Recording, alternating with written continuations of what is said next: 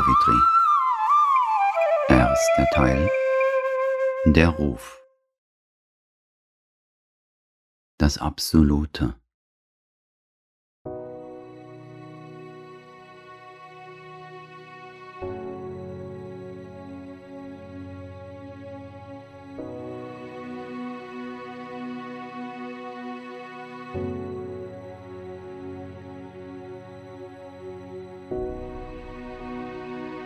Jeder Teil in uns begehrt sein Absolutes.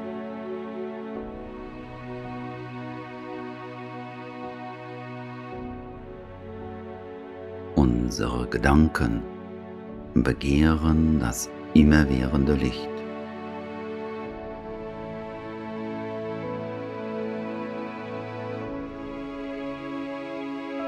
Unsere Stärke entstammt einer allmächtigen Kraft.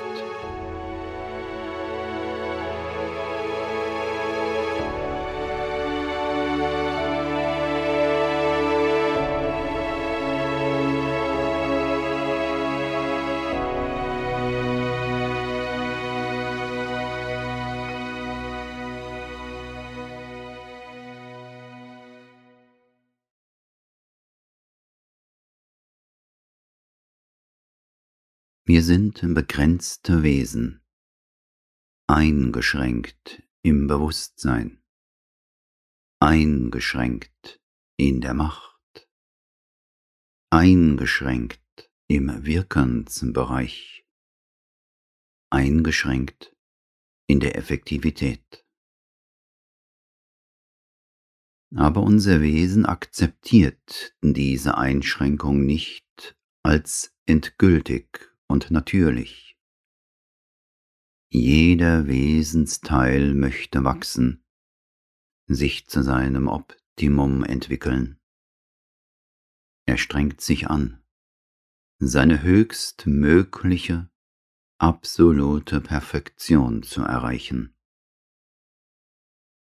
Unser Mental versucht, über die Natur der Wirklichkeit nachzudenken und zu ihrer Erkenntnis zu gelangen.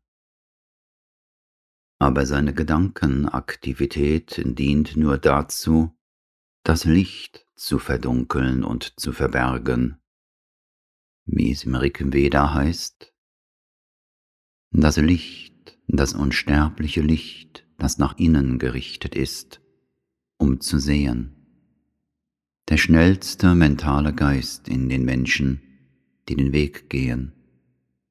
Zitat Ende.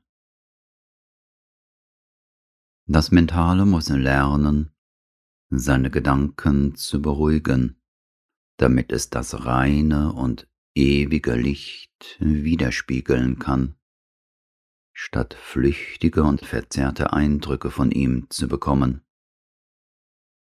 In gleicher Weise gibt sich unsere schwächliche Kraft nicht damit zufrieden, in ihrem begrenzten Zustand zu verharren. In ihrer Tiefe ist sie sich bewusst, ein Fragment, ein Bruchteil einer Kraft zu sein, die allmächtig ist.